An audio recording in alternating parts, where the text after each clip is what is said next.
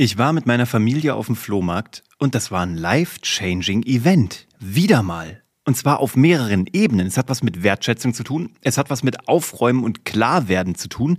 Es hat was mit Inspiration zu tun. Es hat was mit Magic-Karten zu tun. Kennst du diese Rollenspielkarten? Es hat was mit Playmobil zu tun und mit Erziehung meines Sohnes und mit sau viel Spaß. Und wie viel wir da gemacht haben, und was es uns gebracht hat, all das verrate ich dir in dieser Episode, weil daraus kannst du so viel mitnehmen über das Leben, was ein Flohmarkt einem beibringen kann. Und das erzähle ich dir direkt nach dem Intro.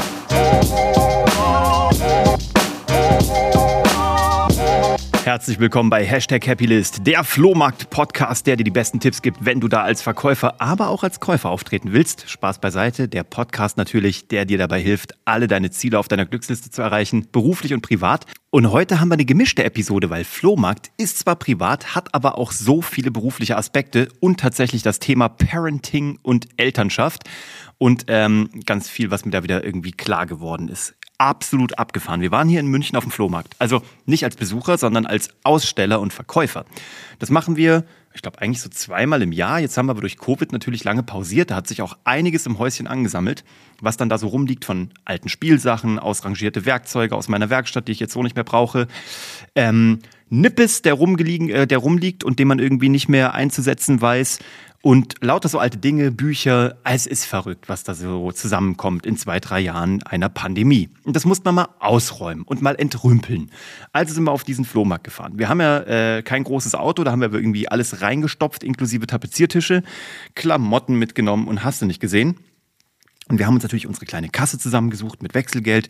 Ähm, mein Sohn hat dann da die Verwaltung gemacht und äh, natürlich auch so ein bisschen nachrechnen dürfen und auch Kassensturz und war unser CFO, unser Chief Financial Officer. So, wir sind dort angekommen, haben aufgebaut und dann ganz am Anfang, ich glaube um 6 Uhr, Viertel vor sechs morgens, baut man da auf. Dann wird man überstürmt von den ersten Profi-Käufern, die natürlich erstmal wissen wollen, hast du Münzen, hast du Playstation, hast du Handys, hast du irgendwas von Wert. So, die kamen dann erstmal da durch, haben dann erstmal alles mitgenommen.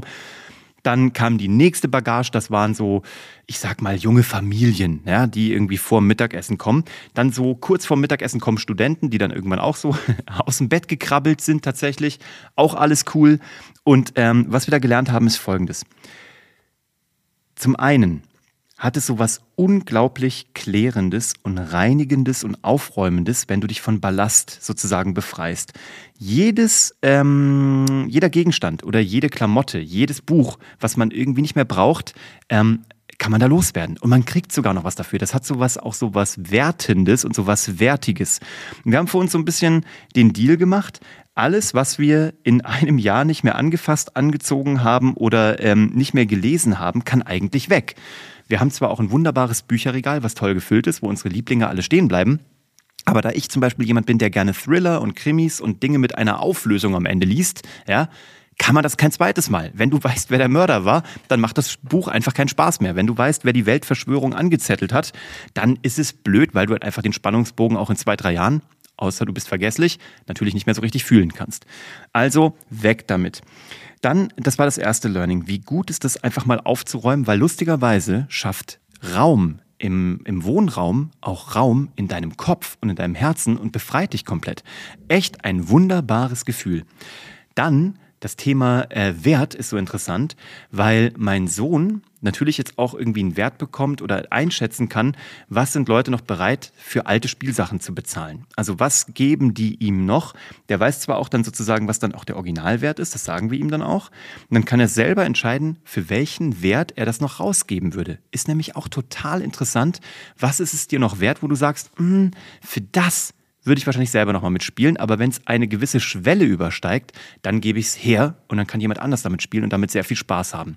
Und das war sehr interessant, also den Wert einschätzen zu lernen, auch den emotionalen Wert und das auch zu trennen. Es kann zwar sein, dass etwas einen ähm, sehr geringen materiellen Wert hat, aber äh, einen sehr hohen äh, emotionalen Wert, gerade bei Spielzeug.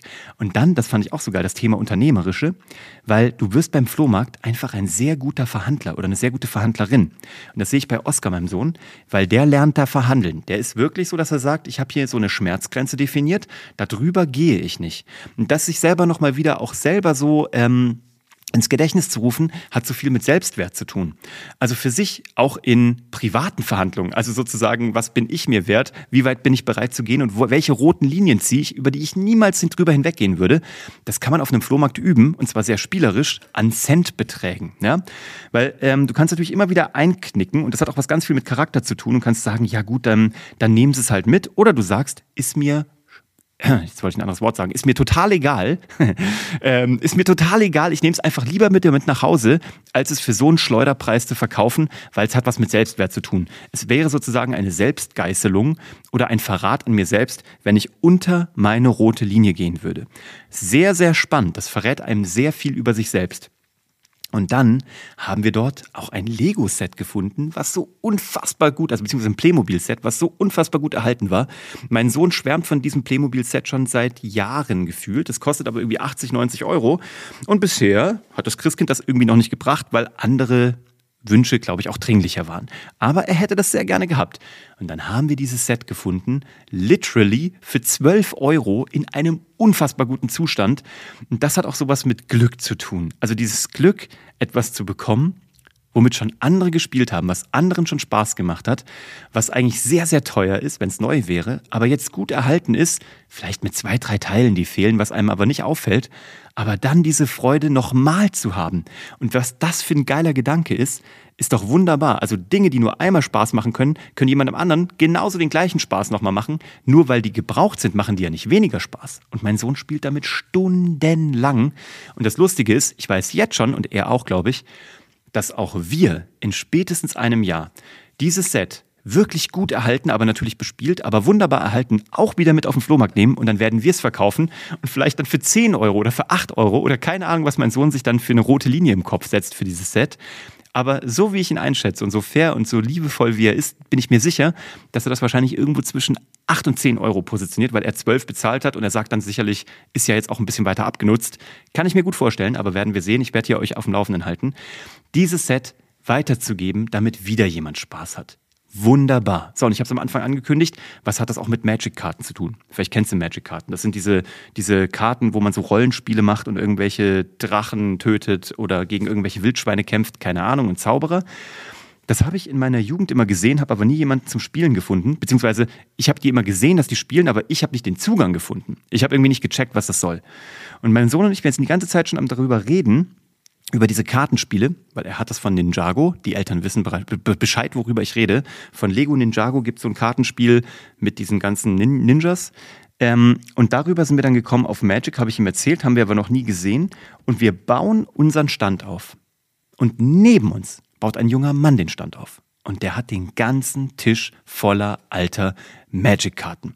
Wir haben keine Ahnung. Wir sind nur rübergegangen, weil wir uns Videos dazu mal angeguckt hatten auf YouTube und haben gesagt, du, du bist jetzt hier unser Nachbar, wir haben keine Ahnung von Magic, aber wir wollen nicht dieses Lego-Kram spielen, wir wollen das Richtige spielen.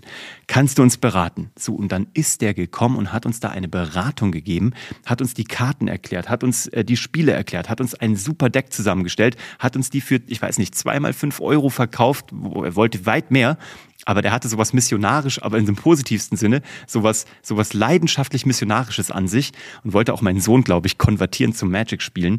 Dann haben wir die mitgenommen und seitdem spielen wir unfassbar viel dieses Spiel. Ähm, ich habe damit in meiner Werkstatt so einen Lebenspunktezähler auch aus Holz gebaut. Wir sind voll drin. Wir sind komplett gehuckt. Und all das ist bei einem Besuch am Flohmarkt passiert. Wir haben auch noch, und jetzt kann ich auflösen, wie viel haben wir eingenommen? Ich glaube, wir waren viereinhalb Stunden da oder fünf Stunden, haben 412,60 Euro gemacht. Wie verrückt ist das denn bitte? Ähm, und wir hatten wirklich nichts Wertvolles dabei. Wir waren einfach nur gut im Verhandeln, wir haben gut verkauft, wir haben gut präsentiert. Auch noch so ein tolles Learning wie du die Dinge ins Schaufenster stellst. Das ist ja eigentlich mein Beruf. Also wie du Dinge ins digitale Schaufenster stellst. Wie man gute Geschichten erzählt, wie man gutes Storytelling macht, wie man den Wert von etwas auflädt mit einer guten Geschichte drumherum. Und dann kannst du 412,60 Euro machen. Und dann haben wir das aufgeteilt durch drei. Mein Sohn die ein Drittel, meine Frau ein Drittel, ich ein Drittel, haben vorher noch die Standkosten abgezogen, haben unseren CFO, unseren Sohn als Chief Financial Officer daran gesetzt, der hat das auseinanderdividiert und dann haben wir das aufgeteilt und das war großartig. Ich kann dir das nur empfehlen, mach einmal im Jahr Mach einfach mal Flohmarkt mit deiner Familie, alleine, was auch immer. Lass dich mal inspirieren, was andere Leute auch verkaufen. Es ist eine ganz eigene Welt. Und es ist auf so vielen Ebenen eine echte Bereicherung, beruflich und privat. Eine Sache noch in eigener Sache. Ich habe eben gerade über das Thema Storytelling gesprochen und du hast es vielleicht mitbekommen, ich habe ein Buch geschrieben, 200 Seiten und das heißt mehr Erfolg mit Business Storytelling, mit guten Geschichten, Kunden und Mitarbeiter gewinnen und das passt hierhin wie die Faust aufs Auge, nämlich mit guten Geschichten, dieses digitale Schaufenster und diese tollen Geschichten, ähm, denen eine Bühne zu bieten, um damit einen Wert zu kreieren. Also wenn du wissen willst, wie dieses Geschichtenerzählen auch in einem Business-Kontext funktioniert, wie du dadurch wachsen kannst, wie du weißt, wer du bist und wie Menschen funktionieren, kannst du dir dieses Buch kostenlos bestellen. Das findest du auf storytellingbuch.de und äh, auf 200 Seiten bekommst du alles erklärt, was du wissen musst, um bei deinem nächsten Flohmarktbesuch richtig abzuräumen. Und im Beruf kann man es auch wunderbar übrigens verwenden, egal ob du angestellt bist, ob du selbstständig bist oder Unternehmer, da ist richtig was drin storytellingbuch.de. Lass mich mal wissen, ob du dieses Jahr schon auf dem Flohmarkt warst, ob ihr das plant, ob ihr das regelmäßig macht. Du findest mich unter happylist.de, auf LinkedIn, überall da, wo man meinen Namen Uwe von Grafenstein eingeben kann. Ich wünsche dir einen tollen Start in die neue Woche. Danke, dass du dabei warst und bis zur nächsten Episode. Ciao.